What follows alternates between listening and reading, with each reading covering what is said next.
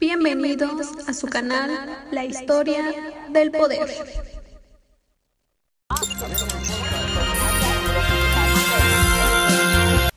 Reciba de nuestra parte un afectuoso saludo. Mi nombre es Mari Carmen Pérez González. En este episodio opinaré acerca de mis clases de Economía Actual de México y la Globalización, impartidas por el doctor Román Sánchez Zamora en esta cuarta semana de septiembre 2020. Estoy de acuerdo con la postura del profesor al mencionar que el poder depende de una clase económica y para reafirmarlo tenemos el dicho popular que menciona que con dinero baila el perro, puesto que lo observo en mi comunidad en todo tipo de cargos por elección popular siempre ganan aquellos que tienen mayor influencia económica y no siempre cuentan con estudios que les permitan llevar de forma correcta dicho cargo. Y también al recalcar que gastan más en sus actos publicitarios que en los apoyos que realmente dan a la sociedad. Un ejemplo de esto serían las famosas expensas de 50 pesos otorgadas por el Banco de Alimentos, que al principio eran productos ya caducados, por lo que varias personas dejaron de consumirlos. Sin embargo, actualmente ya mejoraron sus productos y su costo aumentó a 100 pesos. Para concluir, estoy en desacuerdo eh, que el gobierno de Carlos Salinas quitara la enseñanza a los pequeños al ahorro, puesto que considero es algo primordial para una economía sana y que desafortunadamente los niños ya no tienen ese hábito. Al contrario, cuando piden dinero o se les otorga el famoso domingo, corren a comprarse algo a la tiendita que regularmente son cosas no sanas. Sin otro particular y esperando mi opinión haya sido de utilidad, me despido.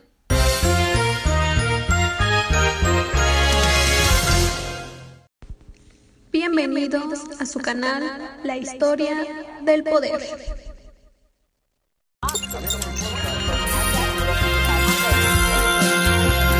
En esta tercera semana de octubre 2020. En este episodio hablaré acerca de la encuesta sobre las expectativas de los especialistas en economía del sector privado, emitido por el Banco de México. Se realizaron dos encuestas, una en agosto y otra en septiembre de acuerdo a la gráfica 2 del rubro de inflación anual, para el cierre de este año se prevé una alza de 3.6 a 4% y para el cierre de 2021 y 22 se espera sea de 3.1 a 3.5.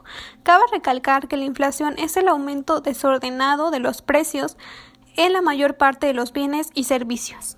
Esto se debe a que en estos lugares las tarifas de servicios públicos en algunas regiones fueron subsidiadas y que se eliminó o se redució el IVA o el impuesto al consumo para algunos bienes y servicios, cosa que pues en México no sucedió y que incluso pues se nota poco apoyo del gobierno.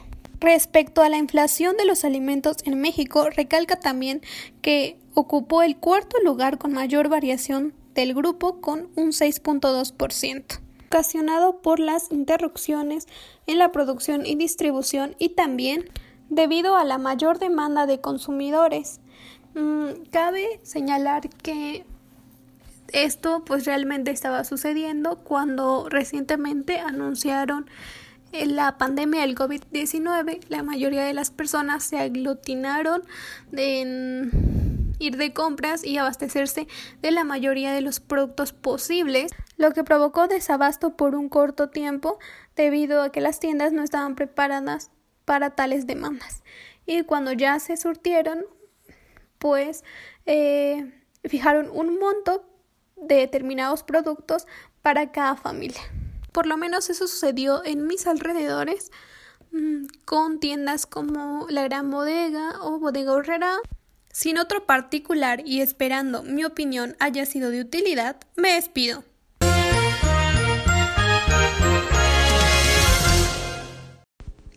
Bienvenidos a su canal La Historia del Poder.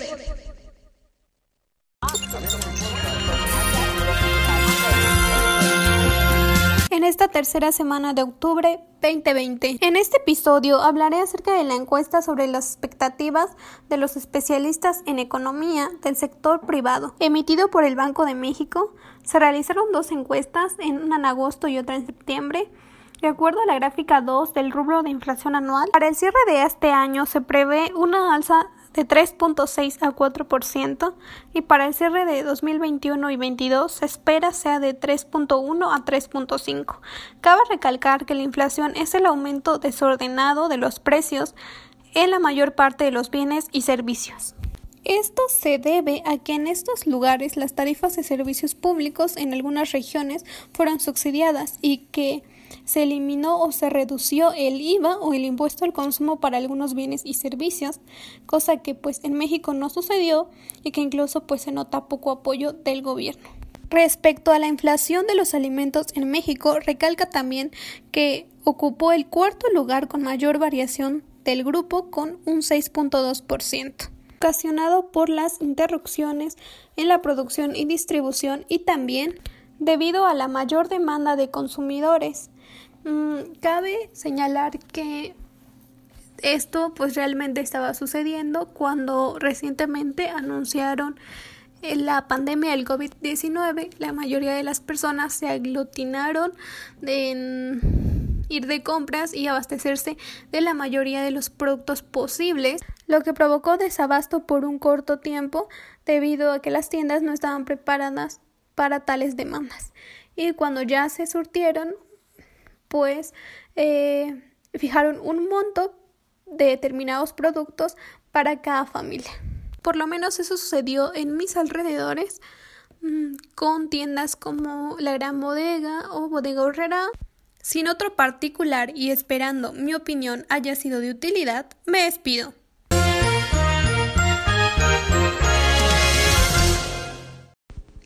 Bienvenidos a su canal La Historia del Poder.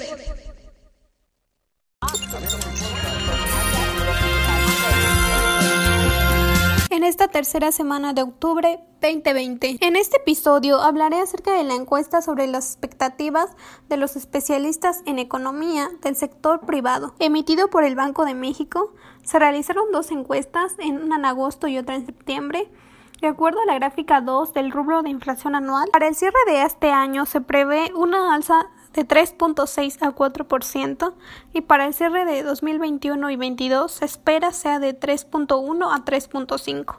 Cabe recalcar que la inflación es el aumento desordenado de los precios en la mayor parte de los bienes y servicios. Esto se debe a que en estos lugares las tarifas de servicios públicos en algunas regiones fueron subsidiadas y que se eliminó o se redució el IVA o el impuesto al consumo para algunos bienes y servicios, cosa que pues en México no sucedió y que incluso pues se nota poco apoyo del gobierno. Respecto a la inflación de los alimentos en México, recalca también que ocupó el cuarto lugar con mayor variación del grupo con un 6.2% ocasionado por las interrupciones en la producción y distribución y también debido a la mayor demanda de consumidores. Mm, cabe señalar que esto pues realmente estaba sucediendo cuando recientemente anunciaron eh, la pandemia del COVID-19. La mayoría de las personas se aglutinaron en ir de compras y abastecerse de la mayoría de los productos posibles, lo que provocó desabasto por un corto tiempo debido a que las tiendas no estaban preparadas para tales demandas. Y cuando ya se surtieron, pues fijaron un monto de determinados productos para cada familia.